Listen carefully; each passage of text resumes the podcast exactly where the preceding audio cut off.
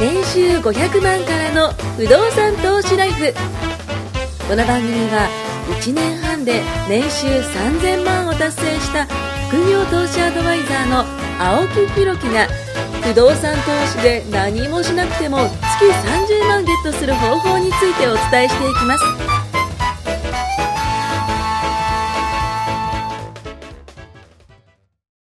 お願いします。お願いします。えー、とうとうですね、とうとうですよ。とうとうとうとうですよ。すね。いきなりですけど、とうとうですね、あの、アパートをちょっと建てることになりまして、そう、前そうそうそう、あれをね、ちょっと伝えようかなと思います。まあ、その前にね、告知を、えっ、と、まあ、ツイッターでね、青広という、あの、ひらがなで4文字で、あの、毎日更新してますので、ぜひね、ツイッターやってる方は見てほしいと思います。それから、あの、コンテンツが出来上がりまして、えー知識ゼロでも30日間で不動産投資家になれるというね、毎日ステップ配信する動画もね、えーコンテンツも、えーこちらも無料で受け取れますので、ぜひ公式 LINE より受け取ってほしいと思います。あと、スタンド FM って知ってます？知らんす。あの、音声配信プラットフォームなんですよ。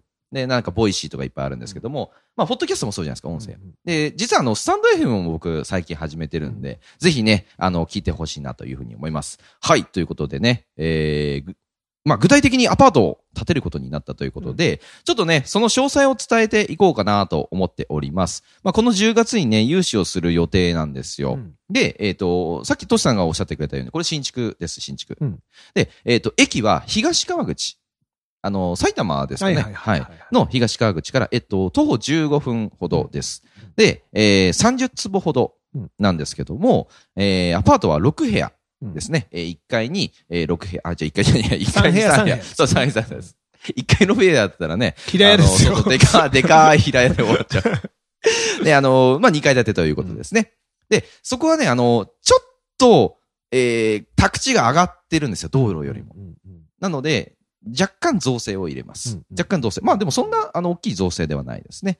で、駐車場はないです。うんうん駐車場はなし。うんえー、で、駐輪場です。うんまあ、これ市場調査一応してて、うんえー、駐車場がなくても一応大丈夫。あ、えっ、と、間取りは 1K ですね。うん 1K になります。え、30坪っていうのは、はい。あの、あ建物が、土地が？あ土地です。土地がはい。なので、えー、一つが20、ちょっとの平米数ぐらいなのかな ?20 ないぐらいじゃないぐらいじゃないですかね。はい。100%使い切る場所だとして、あはい建物も同じだとしたら、はい100平米の半分で50でしょあ、そうです、そうですね。17、16から17ぐらい。そうです、そうです、そうです。確か10、うん、30坪、もうちょっとあったかな、土地に関しては。そうですね、うんそうですね。まあ、駐輪場も入れて、ははいい、そのぐらいという形ですね。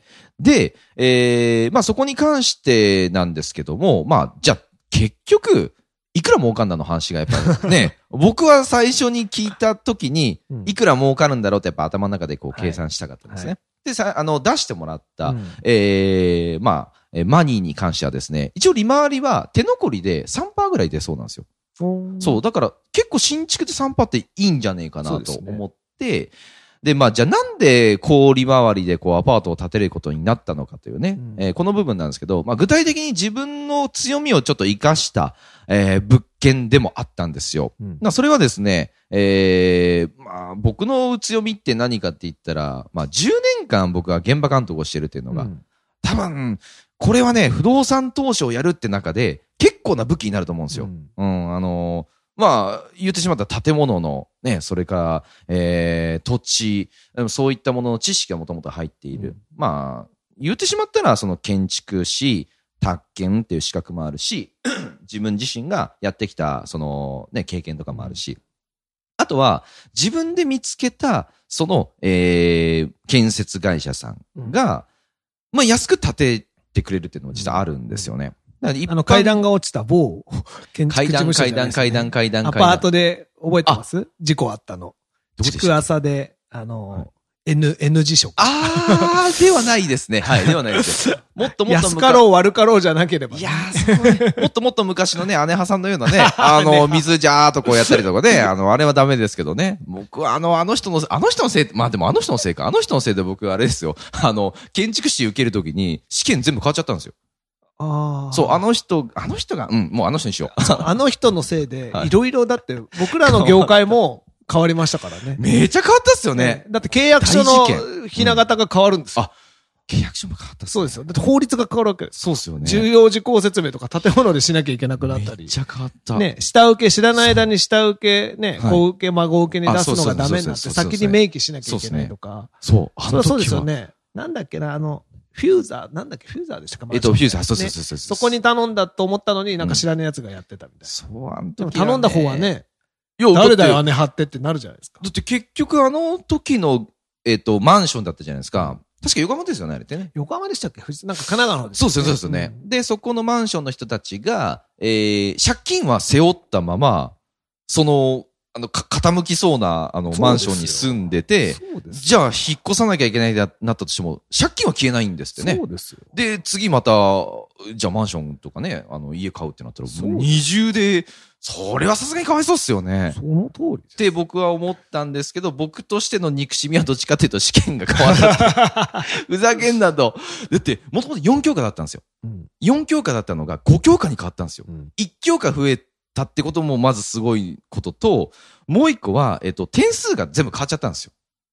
で、えっと、僕が受けるときが、その、えっとね、最初は日検だったんですよ。僕、日検系、あのうん、えー日検なんでしたっけ？学院か。うん。そうそう、に通ってね。ね。そうそうそうう、通って、えーその、頑張ろうっていうふうにね、あの建築士をその勉強してたんですけど、お金払ってね、勉強してて。で、言われたことが、あの、試験の様式が変わってしまったんで、何が出るか分かんないって言われたんですよ。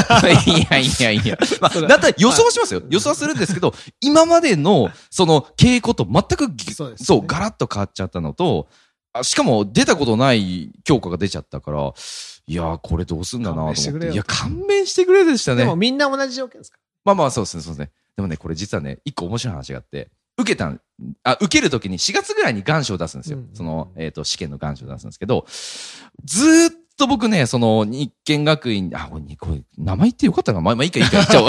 あの、その、その学校に行くときに、入学するときに、えーその、営業マンの方がいたんですよ。その営業マンの方に僕、あの、最初に聞いたことがあって、僕って試験受けれるんですかって聞いたんですよ、まず。あれって実務経験必要じゃないですか。あの建築士って。だから、どう考えても、その時僕で19とか20とかだったんですよ、うん確か。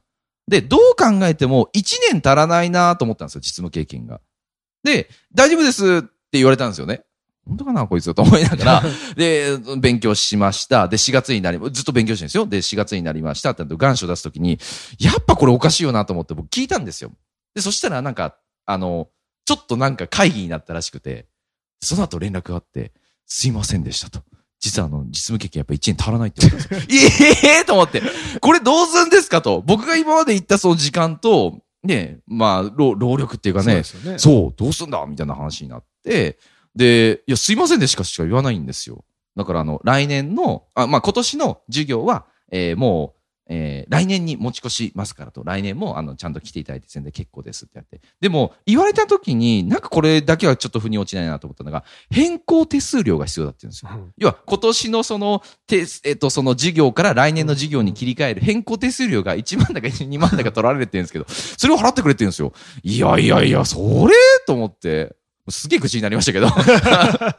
まあまあ、あの、まあそんな感じで話をしてたかっていうと、はい姉派の前、あ、そう新築アパート。そう、新築アパート。そうだ建てて今のはね、ごめんなさい、姉派さんからちょっとで不在しちゃったんですけど、そう。脱線しましたねあの、まあ、で、そう、新築をね、あの、こう、建てることになりましたと。うんで、僕のそのさっき言ったその強みってうん、そういうところなんですよ。まあ、さっき言った建築士とか宅建とか持ってるし、えー、現場としてね、あの、活動してて、自分が、あ、このた、建築会社さんだったら安くして、あ安く建てて、しかもいいものを建ててくれるなっていうところが僕は見つけることができたっていう。まあ、これが僕の強みなのかなと思ったんです。これが、えっ、と、利回りが上がった、まあ、一つの原因かな、まあ、あの、きっかけかなと思います。で、これは僕だからできたわけでは僕は正直ないと思ってて、皆さんも強みを生かしたら、まあ、不動産で言ったら絶対利回り僕は上がると思ってて、うん例えば営業マンの方だったら、管理会社の人とちょっと仲良くするとか、うん。そういったその人脈を、人脈というかそのなんか仲良くするようなことをしたりだとか、まあ事務作業が得意な人だったら、例えばじゃあ DM をね、バンバン送って、あの募集会社さんと手を組んで入居率アップしたりだとか、まあ僕のように建築が得意な人は修繕費用を安くしたりだとかっていう、結局ね、あのー何かしら皆さんって取りあるし、今やってる仕事が不動産投資をやった時に、なんかね、その、入り口をみんな狭く見てってるんですけど、もっともっと広げたら、つながり方とかも、もっともっと広くなると思うんですよね。まあ何も取り柄がないって自分が言うんだったら、まずはそこはプロに聞こうよってことじゃないですか。だってボタン押せるでしょと。ね、問い合わせできるでしょっていう、その電話のボタンを押すことできるし、LINE のボタンね、LINE でメッセージを送ることもできるわけなんで、言葉が喋れないとか、なんか歩けないとかだったらちょっと難しいかもしれないけど、そういう形じゃないじゃないですか、皆さんって。だからね、皆さんも、あの、まあ、自分のね、強みっていうのを活かして、利回りはね、あ利回りというか、その、まあ、利回りっていうのはその不動産、あの、持った後に起起きることですけど、その不動産持つ前でも、結構ね、そういった、あの、いい人と巡り合う機会ってあるんじゃないかな、なんていうふうに思った、えーことです。はい。まあ、っていうのがね、新築アパートの。まあ、あの、まだ建ててないんで、詳細の部分はね、これから建てていって、えー随時報告していこうかな、なんていうふうに思います。楽しみですね。そうですね、楽しみですね。竣工いつですか？えーっと、えーっとね、11月に着工して、8ヶ月ぐらいかかるって言われましたね。8から10ぐらい。まあ、造成もあるんで。ってことは、結11月、10月、はい9月、8、9月ぐらいからいね。夏ぐらいにはなるかもしれないですね。はい。秋募集になるか。そうですね、そうですね。そうですねまあ、その前に、えー、もう竣工が決まってたら、まあ、じゃあそろそろ募集しましょうかな話になると思うんですね。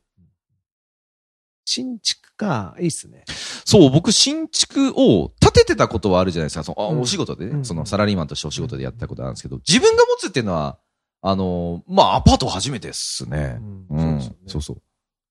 普段だって、ご自宅とかも基本的には賃貸がね、基本的に僕が住んでるのはもう賃貸ですね。ねそうそうそうそうそすげえ引っ越してますもんう。ヤドカリ族なんで僕は。く引っ越しますよね、いや、僕、引っ越し嫌いなんですよ。嘘。いや、本当なんです、本当なんですよ。引っ越し、あのね、これね、引っ越ししてる人はわかると思うんですけど、引っ越しは絶対嫌いなんですよ、みんな。めんどくさいじゃないですか。荷造り、荷ほどき。うんあの、大体荷ほどきに1ヶ月ぐらいかかるじゃないですか。うんあの、段ボールが。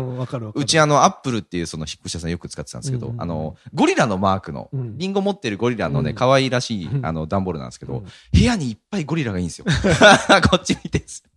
もうもうさすがにないですけどね。うん。引っ越し、ね。そっか、なんか好きなのかと思ってた。いやいやい趣味引っ越しじゃないですもん。趣味引っ越してる人いるじゃないですか。好 あ、まあ、それは多分新しい生活が好きなんですよね。そうそうそうそう。き。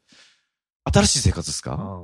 あまあ、す嫌いではないですよね。うん。ワクワクはしますけど、うん。ただ、もうめんどくさいっすよね。あそう。うん。まあ、マイホームもね、いろいろ買うだ、買わないだってはいはいはいはい青木さん、たまに降って湧いたように。いやいやこれ買おうと思うんですけどって相談来るじゃないですかこの前もね、そうですよね。この前もそう相談。実際にね、この前も相談したんですけど、もう断念しました、あれは。え速攻秘訣しましたからね。これ買ったらどうなるかみたいな。かっこいいです。よ、あのー知ってますよそう、重厚感あって、なんか、知ってますよ。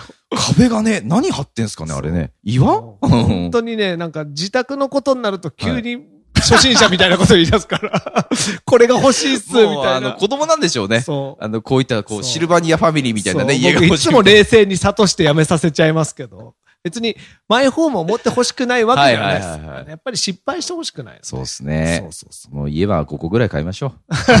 家は5個買いましょう、本当に。何でもね、そうやって相談してくれれば。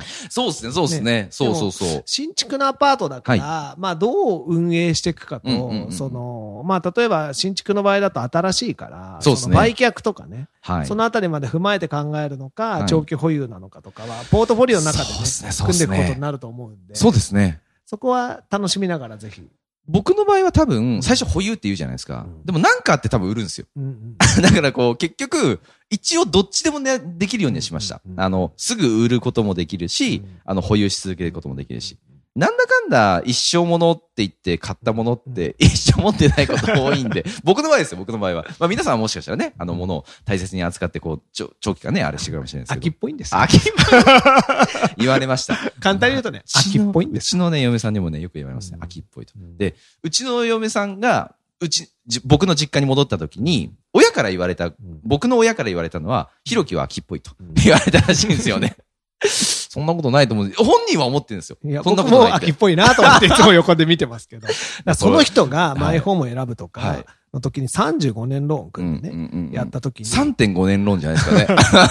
35年ですからね。だから、そのローン組んだ時に、そのローンと付き合いながら、はい例えば、売るに売れないってもしなったり、うんうんうん。あの、貸すに貸せないみたいになると、ん。マイホームってハマるんですよ。そうですね。そうじゃないマイホームだったら、うん別にどうにでもなるんでまあ、物件が一個増えたで終わりまあなんそうですね、そうですね。そうならないような金額とかう、ん。利回りとか立地、うん。もう自分を満足させるためだけにお金を使うようなうんマイホームの買い方はダメってことです。よそうですね、そうですね。そそこだけ、そうですね。って、誰が物言ってんだ あなたでしょって。この前目をキラキラさせながら、これですこれ、これ買おうと思うんですすげえかっこいいですよ、みたいな。だって、200平米近くのね、マンションでしたからね。帰るときには、はいあ、買わなくてよかったみたいな。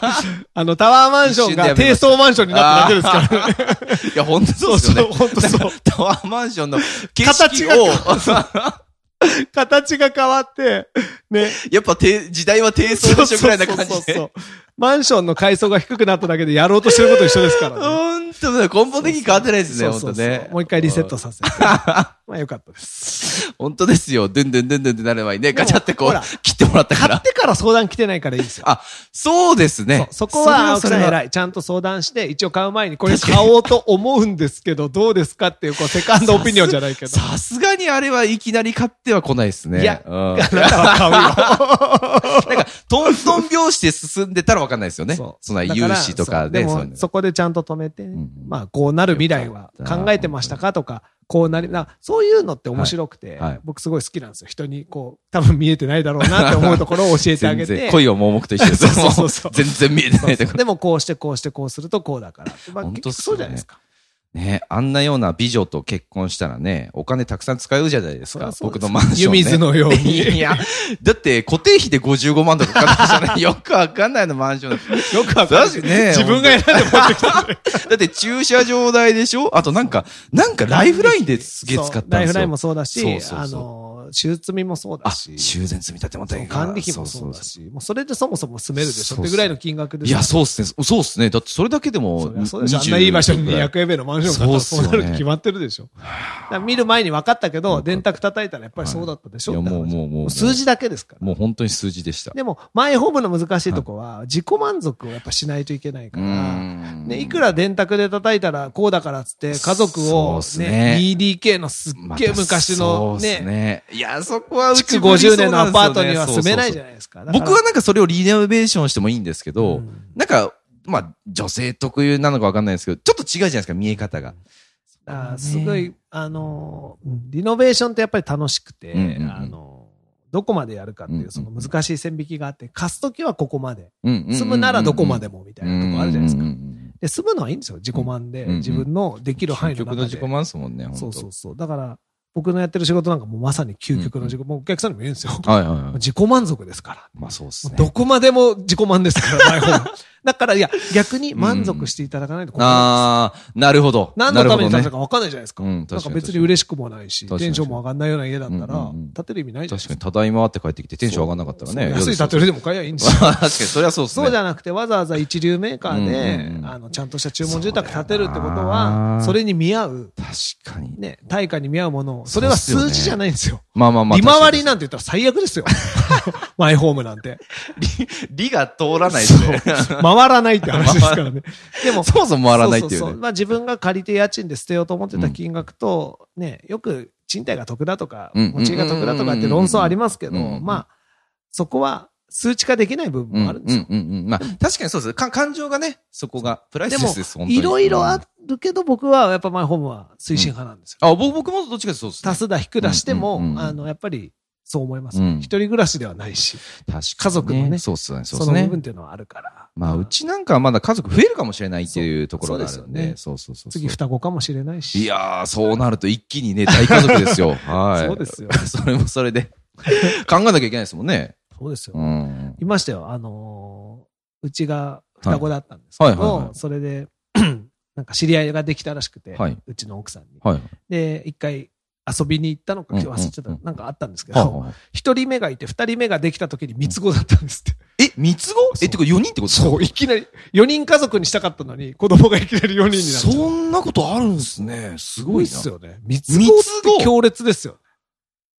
双子ですらベビーカー買うときに種類ねえなとか、いやいやいやいろいろ不便なこと多いなと。え、三つ子ってもう駅通れないですよね。そうですよ。駅どこ、なんか押すのがなんか変な箱みたいなやつでした。あの、幼稚園の。ああ、なるほど。幼稚園とかの時にちっちゃい子が乗ってる。あ、じゃあ横三列じゃないってことですそう。違う。そんなのないんですよ。横三列。本当に双子、しかも年子ですから。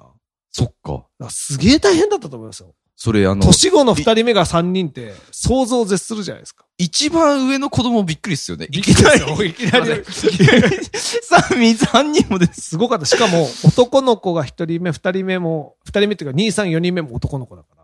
え、全員男ですか、えー、もう本当家で戦隊ものを組めるぐらいの。すげえ。それはなんかすごいっすね。もうね、超パワフルでした。お兄ちゃんヒーローですよね、一気に。いや、もうやばいね。お前らついてこいって言って、三人がダーッと、ね、お母さん根性つくだろうな。いや、そうっすよね。